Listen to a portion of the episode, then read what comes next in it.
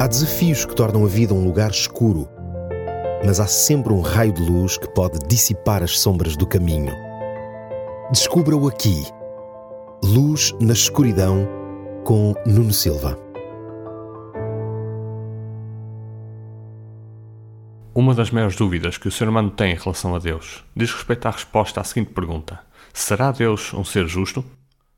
Por vários séculos foi construída a ideia de um Deus vingativo, injusto, castigador e tirano. Essa ideia ficou tão enraizada que as pessoas começaram a duvidar do caráter e das boas intenções de Deus. Num outro programa, nós já refletimos sobre quais são as intenções de Deus para o relacionamento com o ser humano. Hoje quero refletir consigo sobre a justiça de Deus e se aquilo que às vezes parece que é, realmente é.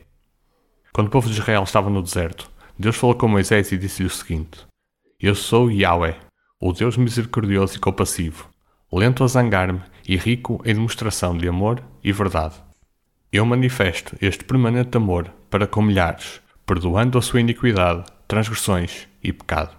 Recuso considerar o culpado como inocente, ficando indiferente às suas culpas, as quais castigarei nos filhos e nos netos, até à terceira e até à quarta geração. Ao ler esta última parte daquilo que Deus disse a Moisés, pode parecer que de facto Deus é um ser injusto e que nada tem a ver com a descrição da primeira parte do texto. Mas será que aquilo que parece realmente é? Se tem uma Bíblia em casa e se for ler este texto, que está no capítulo 34 do livro do Êxodo, e se essa leitura for feita numa versão mais tradicional, então essa ideia sobre Deus vai parecer ainda maior. Mas vamos mais a fundo nesta frase e nas suas repetições ao longo de toda a Bíblia, e vamos descobrir se este é de facto o caráter de Deus, ou se há aqui algo que nos está a passar ao lado quando fazemos uma leitura superficial deste texto. Para compreender esta parte mais complicada, temos de aprofundar um pouco mais, e para isso vamos a um episódio que se passou com o povo hebreu, algum tempo depois de Deus ter dito esta frase. No momento de rebeldia do povo, Moisés intervém junto de Deus para pedir perdão e usa as mesmas frases que Deus tinha preferido. Em resposta ao pedido de perdão, Deus responde a Moisés que perdoa a rebeldia mas que essa rebeldia teria consequências implícitas. Ou seja, Deus não retira das gerações futuras as consequências da liberdade de escolha das gerações presentes. Isso acontece porque a liberdade de escolha é uma condição indispensável ao relacionamento entre Deus e a humanidade.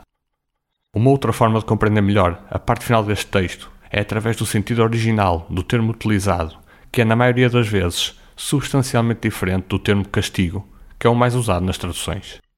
O termo que é traduzido por castigo significa visitar ou avaliar. Ou seja, Deus avalia as gerações daqueles que têm algum género de culpa em relação ao que é a vontade de Deus e oferece a oportunidade dessas gerações fazerem o contrário do que as gerações anteriores fizeram. Aquilo que nós fazemos vai ter impacto em terceiros e nos nossos descendentes.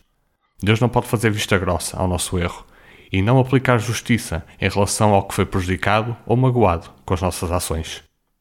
No livro escrito pelo profeta Naum, ele refere que Deus intervém contra os que fazem o que é errado para proteger aqueles que ama.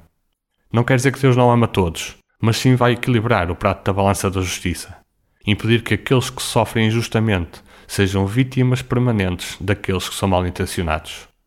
Sempre que o ser humano se arrepende, o amor vence porque Deus não tem qualquer prazer em fazer mal ao ser humano, nem vê-lo sofrer com as consequências da sua escolha. Ao contrário daquilo que talvez lhe tenha sido ensinado por vários anos, o Deus que se quer relacionar consigo é um Deus que é amor, bondade, misericórdia e perdão. Olhar para a parte final deste texto faz-nos esquecer de tudo o que é dito na parte inicial e que é de facto o mais importante. É lá que se encontra a descrição do caráter de Deus e que prevalece sobre sua justiça. Deus não tolera a maldade e tem de deixar que as consequências da maldade venham sobre quem a pratica e, por vezes, venham sobre os seus descendentes que pretendem continuar com essa mesma maldade. Mas, acima da sua justiça, Deus quer dar perdão, misericórdia e amor. Ele quer ser para si e para mim o Deus misericordioso e compassivo, lento a zangar-se e rico em demonstração de amor e verdade aquele que manifesta o seu amor permanente para com milhares e que perdoa a sua iniquidade, transgressões e pecado. Se procurar conhecê-lo e relacionar-se com ele, vai experimentar todas estas características do seu caráter e sentir que pode confiar na sua justiça.